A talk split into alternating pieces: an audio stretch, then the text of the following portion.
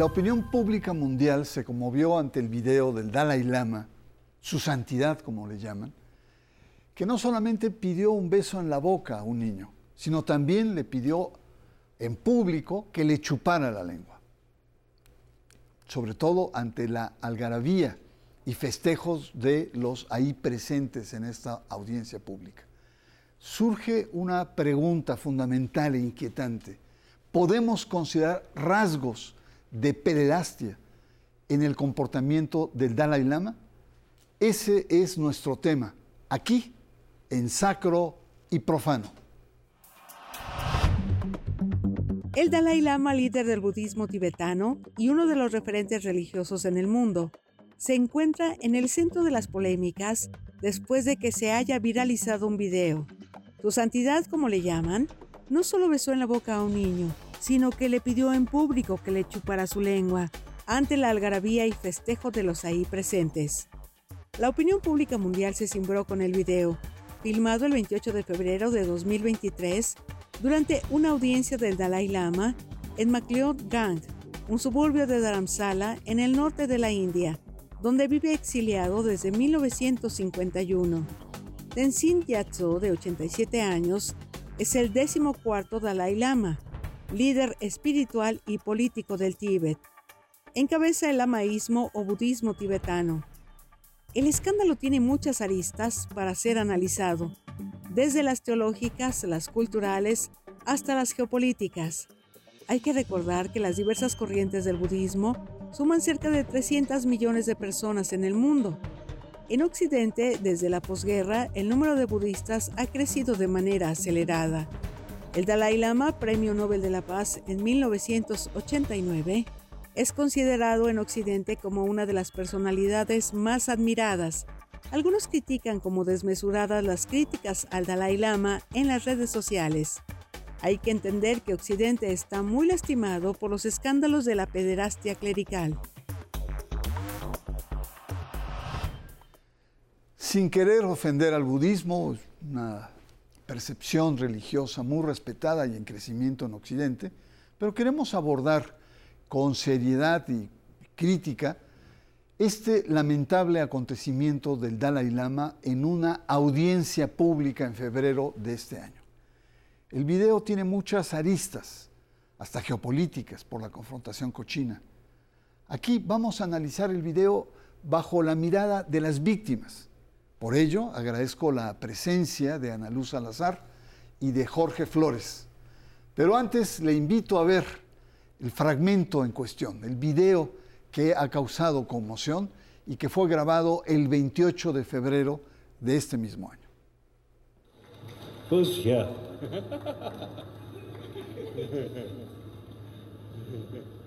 Then I think finally here also.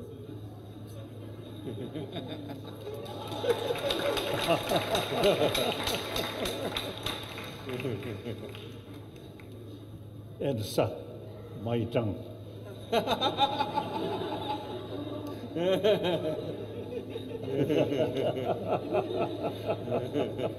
Thank you. Thank you. ¿cuál fue tu impresión de entrada cuando te enteraste del tema y viste el video? Bueno, el video es muy contundente y para la gente fue muy impactante. ¿Por qué? Porque entonces tú estás viendo eh, a, toda, a toda su amplitud pues cómo se cometen los delitos de pederastia. ¿Por qué no es pedofilia? Porque el señor no está consumiendo eh, o, se siente atraído por los niños únicamente, sino que aparte pasa al acto. ¿Cuál es el acto? Pedirle un beso. El niño se hace para atrás. No está de acuerdo, como que apenas le toca la boca, no está seguro de lo que está sucediendo. Sin embargo, tiene una audiencia que está observando y que lo aprueba. Entonces, eso disocia, dices, no está pasando nada malo, porque si no toda la gente estaría eh, brincando diciendo esto no es posible, no está bien. Y el niño entonces se confunde, ¿no? Su sentir es uno, sin embargo, eh, su ambiente no está reaccionando a lo que él siente. Y después, en segunda, eh, la segunda situación peligrosa es cuando él le pide chupame la lengua y el niño, en una evidente repulsión, se hace para atrás y se niega. Lo peligroso es que al final de esto eh, se, piden, em, se, se, pide hablar con la mamá y con el niño y ellos parecen estar conformes con la situación y decir que no pasó absolutamente nada.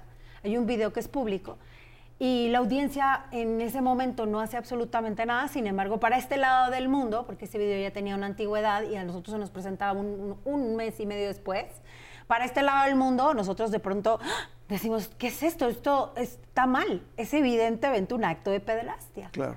O sea, por más internalizado, naturalizado, culturalmente aceptado allá que sea, es un acto de pederastia y nos pudimos dar cuenta porque no es nuestra creencia. Pero cuando es nuestra creencia, levantamos las antenas y decimos, no, no, no, no todos son iguales, no, no, no. Esto es que no es que sean malos, hay unos malos que, lo permiten y son infiltrados. ¿sí?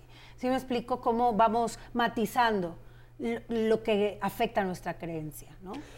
Muy bien, muchas gracias. Em, Jorge, tu primera reacción de bote pronto, ¿qué, sentiste? ¿Qué, ¿Qué pasó por tu mente y por tu corazón? Tiene un arquetipo completamente de abuso. De abuso. ¿Por qué? El niño se acerca a esta persona, que es lo más importante que puede tener un niño en, esa, en ese momento, con esa creencia, que digamos es el sucesor de, Buda, es, es, la persona más importante que puedes tener. Y en ese momento lo que pasa es ir a ser abusado. O sea, toda la sociedad incluso le está entregando el niño al Dalai Lama. Porque realmente, o sea, e, el hecho, el hecho claro es que esa sociedad ha naturalizado la violencia, la ha normalizado. Para ellos es como de, es mi costumbre, es mi forma de ser. Yo, el niño puede irse incluso ante el Dalai Lama que no es consciente, que no tuvo una educación sexual, que desde los dos años ha sido, digamos, el elegido y que no tiene ni siquiera protocolos para proteger una infancia. A ese niño, lo que tenemos actualmente es un niño que está revictimizado, que de verdad todos deben de bajar esos videos, porque es la vida de ese niño. Ese niño ha sido afectado por él y qué va a haber de justicia en este momento para ese niño. No creo que haya una justicia completa, una reivindicación del niño. Y sí, o sea, debemos de tener ahorita el control completo, porque al final, ¿quién es el Dalai Lama? El Dalai Lama lo que hace es, como, como, como el Papa Francisco, tener esa, esa, esa imagen de candidez, de ingenuidad, ¿no? De inocencia. Pero realmente la inocencia viene de nocere, que significa nocivo, ¿no? Entonces, que no, o sea, está la inocencia del niño y lo nocivo de las otras personas. Y de la sociedad incluso, que no, que, no se frenó a, decir, está pasando algo raro. Aplaudió, parecía que estaba en una fiesta, estaban partiendo un pastel. Eso es contubernio. Eso, eso, es, creo que es, es, lo peor que puede pasar con una sociedad, porque la sociedad está ciega. Incluso que diga que es una cuestión de, de costumbre, ¿no? Para el derecho, para el derecho romano, está la contralegem, ¿no? La costumbre contra legem. Eh, y la costumbre contra legem dice que está en contra del derecho, ¿no? Y el derecho es ya, en este caso ya hay protocolos internacionales de un montón de, instituciones y lo primero que tiene que estar ahí es un protocolo budista que ya esté funcionando y que el primero que lo conozca son, todas las este, autoridades, ¿no? Muy bien, Jorge, muchas gracias por esta eh, primera entrada. Estamos abordando el tema de este beso que ha conmocionado eh, la actitud del Dalai Lama.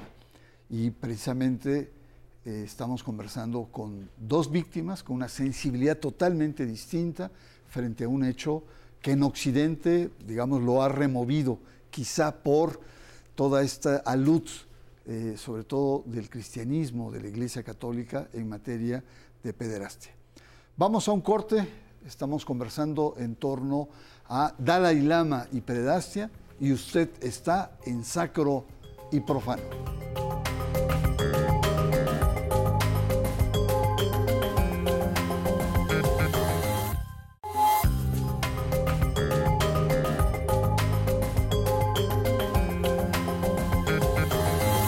Regresamos, estamos conversando en torno a un tema muy delicado como es eh, eh, las imágenes que hemos visto en todo el mundo, en donde el Dalai Lama pide no solamente un beso, sino también a un niño, sino también que le chupe la lengua. Y eh, lo paradójico es que el Dalai Lama es uno de los personajes probablemente más venerados, más reconocidos con influencia, Premio Nobel de la Paz en, eh, el 2009. Y en Francia también, donde es una persona muy respetada, en septiembre del 2022 se exhibe un documental crítico sobre precisamente el budismo tibetano en Occidente, llamado Budismo, la ley del silencio, y está escrito por una periodista, Emery, y por un documentalista, Lanos, eh, quien después de 11 años de investigación, los autores muestran dramáticas anomalías de estos centros budistas tibetanos que contradicen las enseñanzas y denuncian hechos de abuso como humillaciones, violencia, abuso sexual cometidos dentro de estos centros budistas. Y como toda estructura religiosa, reinó el silencio, el encubrimiento sistemático. Así pues, que tenemos ahí antecedentes alternos y parece que también en Holanda algo parecido pasó. Pues me gustaría mucho, eh, Analú, eh, ahondar en el bloque anterior, ustedes dos señalaron que era pederastia. Totalmente, un acto de pederastia. ¿Podrías fundamentar más esta, esta afirmación? Bueno, la pederastia es cuando una persona, es que la gente tiene confusiones entre las dos palabras, la pedofilia y la pederastia. La pedofilia es cuando un adulto siente una atracción por un niño. La pederastia es el acto. Cuando ese adulto que siente esa atracción va y comete un delito de violencia sexual contra un infante. Y entonces lo consuma. Esa es la diferencia. ¿Qué hizo el Dalai Lama? Consumar un delito. El hecho de que un adulto entre 80 y la muerte se le acerque un niño chiquito y le quiera dar un beso en la boca no es normal. O sea, definitivamente todos lo vimos y nos escandalizamos. Y después de ese acto, de ver cómo el chico como que no muy convencido, eh, le brinda ese beso, la sociedad alrededor no hace absolutamente nada más que pues consentir el acto. Después de eso le pide que le chupe la lengua, a todos nos pareció simplemente asqueroso, o sea, no hay otra palabra que lo defina. O sea, Ana eh, por lo que estás diciendo, em, este acto, detrás tú se podría suponer que habría otros en el cual este Dalai Lama ha abusado de niños? Fíjate que hace poco, este, en una red que, que, mucha gente demerita, pero que los jóvenes la ven hoy en día, que se llama TikTok, en donde hay gente de todo tipo, con todo tipo de especialidades, y también hay contenido banal, no digo que no. Pero vi a un psiquiatra eh, reconocido en España diciendo que eh, los, los pedófilos que se convierten en pederastas tienen un 93% de reincidencia. Entonces, a mí la cifra me parece escandalosa. Creo que definitivamente es un problema que se debe tratar en todos los ámbitos, porque no solo es un problema de índole, a mi parecer, por un trastorno mental, sin, sin decir que están enfermos, porque trastornos mentales podemos tener todos, depresión, ansiedad, y no por eso somos personas que vamos a delinquir, ¿me explico? Entonces ya cuando pasa el delito, pues también estamos hablando de que se deben de pagar los precios ante la sociedad. Y al ver esta situación y ver la naturalidad con que sale la defensa, ¿no? Echan la carrocería de defensa para el Dalai Lama, creo que es algo que simplemente lo ven como una tradición, algo que, por, bueno, estoy segura que se ha reincidido. Inclusive hay otros videos en donde no son tan contundentes, pero es escandalizante como el Dalai Lama le está tocando el brazo a una niña. Nada, tiene que estar haciendo un señor a tocando. Lady Gaga. A Lady Gaga también hasta la incomodó. O sea, lo tenemos en diferentes escenarios viéndolo como un viejito coscolino, o sea, portándose como un viejito rabo verde que de esos que nos tenemos que defender, principalmente las mujeres y los niños, ¿no? Claro.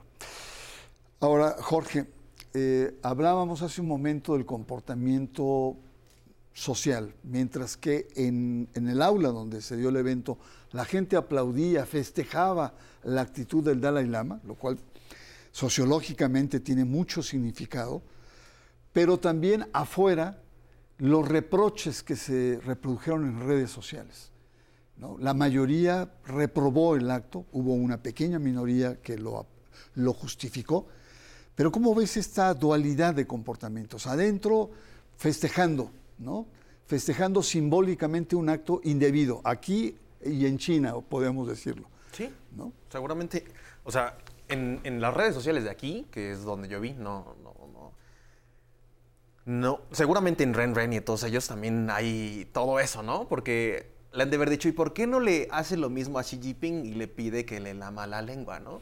O sea, porque ahí está el, el- el- caso, ¿no? Lo que estábamos diciendo, el abuso, y es una de las cosas que decían las personas. Algunos decían, es que no fue abuso, y otros que les digo, es que sí fue abuso. ¿Por qué?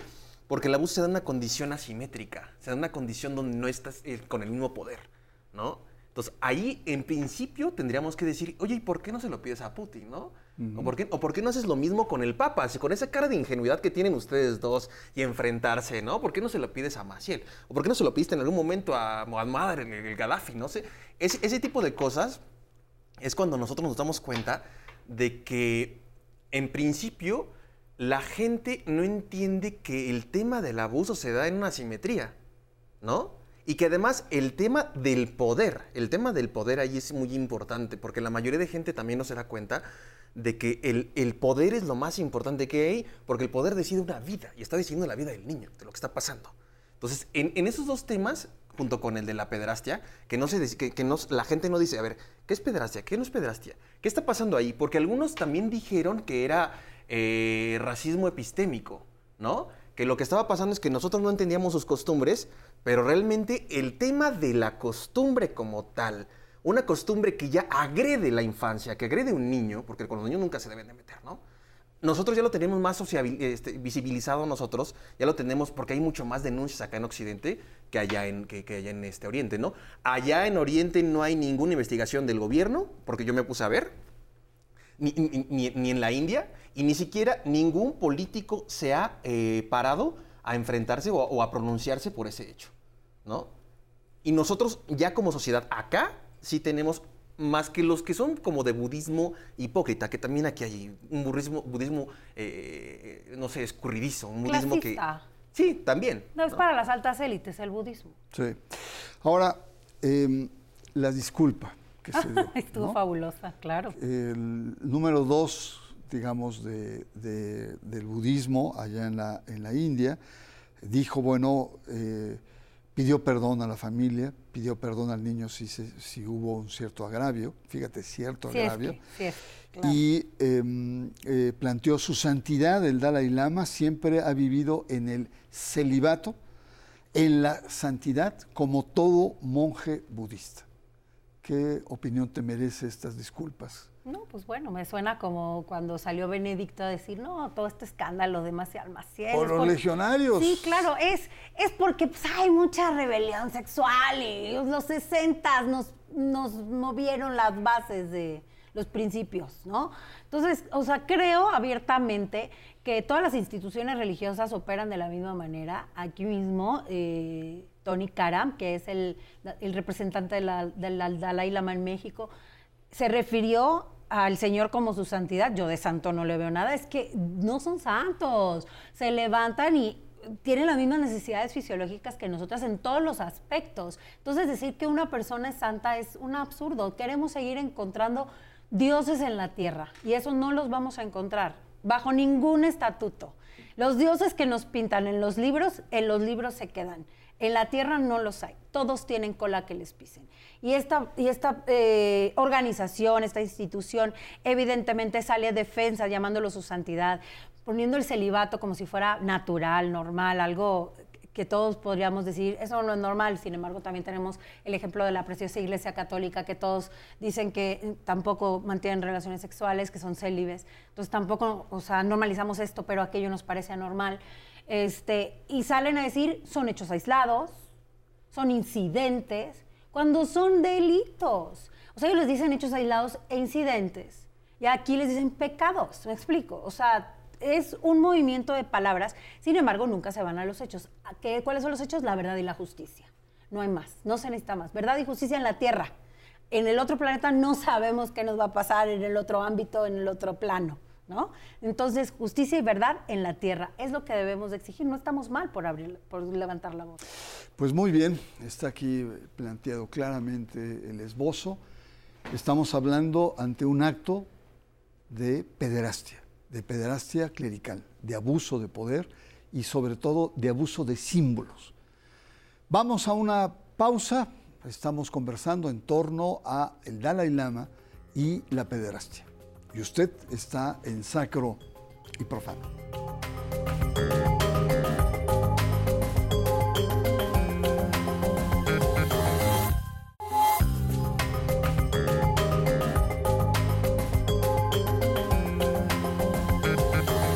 Regresamos a nuestro bloque final. Estamos conversando con Ana Luz Salazar, estamos conversando con Jorge eh, Flores sobre, eh, sobre este delicado tema. Ana Luz, miles de casos y se repiten las mismas conductas institucionales, decías, ¿no? Así es. Es decir, eh, complicidad, protección, ¿no? Realmente, en términos, Secretismo, secretismo, sí. en términos de víctima, es una cuestión muy delicada, muy, muy, digamos, incómoda, ¿no? Tú lo viviste. Claro, no, no, no, y lo sigo viviendo, porque la gente a mí me dice, no, es que tú eres una sobreviviente, y le digo, o, sea, sí soy una sobreviviente en la vida, pero soy una víctima ante la sociedad porque nunca tuve acceso a la justicia de ninguna manera, porque vivo en un país en donde no tengo acceso a la justicia. Seguramente este chico que también fue violentado por ese señor, este, que está lejos de ser una santidad o eh, venerable, que, que- que a mí que me digan dónde está el hecho científico, en donde se diga que la gente reencarna. O sea, son nuestras creencias, se vale creer en lo que uno quiera, pero también hay que concatenar con la realidad, con lo que estamos viendo, ¿no? Entonces, definitivamente, pues es una repetición en todas las instituciones religiosas. Se repite esta forma de, prote- de protección a sus símbolos o a los personajes eh, que, que tienen la autoridad, ¿no? Pero ¿cuál es la diferencia? Estos señores salen, tienen autoridad moral de decirnos cómo comportarnos, cómo vivir, bajo qué estatutos, qué creer. Este, vaya, nos dan como las reglas del juego, de algún modo, en el sentido espiritual, y no cumplen con el sentido humano, que es cumplir con la ley, con una conducta adecuada ante una sociedad, respetando, por supuesto, las... No, los infantes, ¿qué les importan a estas personas? No? O sea, no les interesa. Pues muchas gracias por tu Al presencia, contrario. por tu testimonio y por tu valentía. Muchas gracias, Analú. ¿Cuáles serían tus apuntes finales, eh, Jorge? Es decir, en términos de, desde la sensibilidad de las víctimas, ¿qué hacer? Mm, que se tengan protocolos y que se cumplan. Eso es muy importante. Sin embargo, es difícil que se cumplan. ¿no? Por más que tú tengas una institución que sea muy importante, siempre las instituciones se comprometen a hacer las cosas, pero por atrás hacen otra cosa muy distinta. ¿no? Yo luché por tener protocolos y que esos protocolos se multiplicaran alrededor de la iglesia y no ha funcionado. ¿no? Y lo que hay actualmente siguen, siguen saliendo víctimas, de verdad rotas. De verdad es muy difícil que una persona se convierta en un sobreviviente. Y que además de ser sobreviviente, de, de- de verdad viva después las cosas. Es muy importante que la sociedad, porque los protocolos no van a funcionar, la sociedad debe estar comprometida. Y gracias por haber actuado así. Verdad y justicia, como decía. Verdad y justicia. Muchas gracias, Jorge, por tu presencia, por tu sensibilidad. Y bueno, aquí en Sacre por favor no hemos insistido el tema de la masculinidad sagrada, esa masculinidad que legitima todos los actos del varón, por muy perversos que sean. La masculinidad sagrada se convierte en condición necesaria para el ejercicio autoritario del poder, como nos han dicho. Ese poder que empieza por el control de las almas, sigue con la manipulación de las conciencias y llega hasta sentir la apropiación de los cuerpos. Son dueños del cuerpo del otro, del infante, de la mujer, del débil. Cuanto mayor es el poder sobre las almas, más tiránico es el control de las conciencias, mayor también es la tendencia a abusar de estos cuerpos de personas vulnerables. Yo quiero agradecer mucho su, su presencia y por supuesto le espero la próxima semana aquí en Sacro y Profano.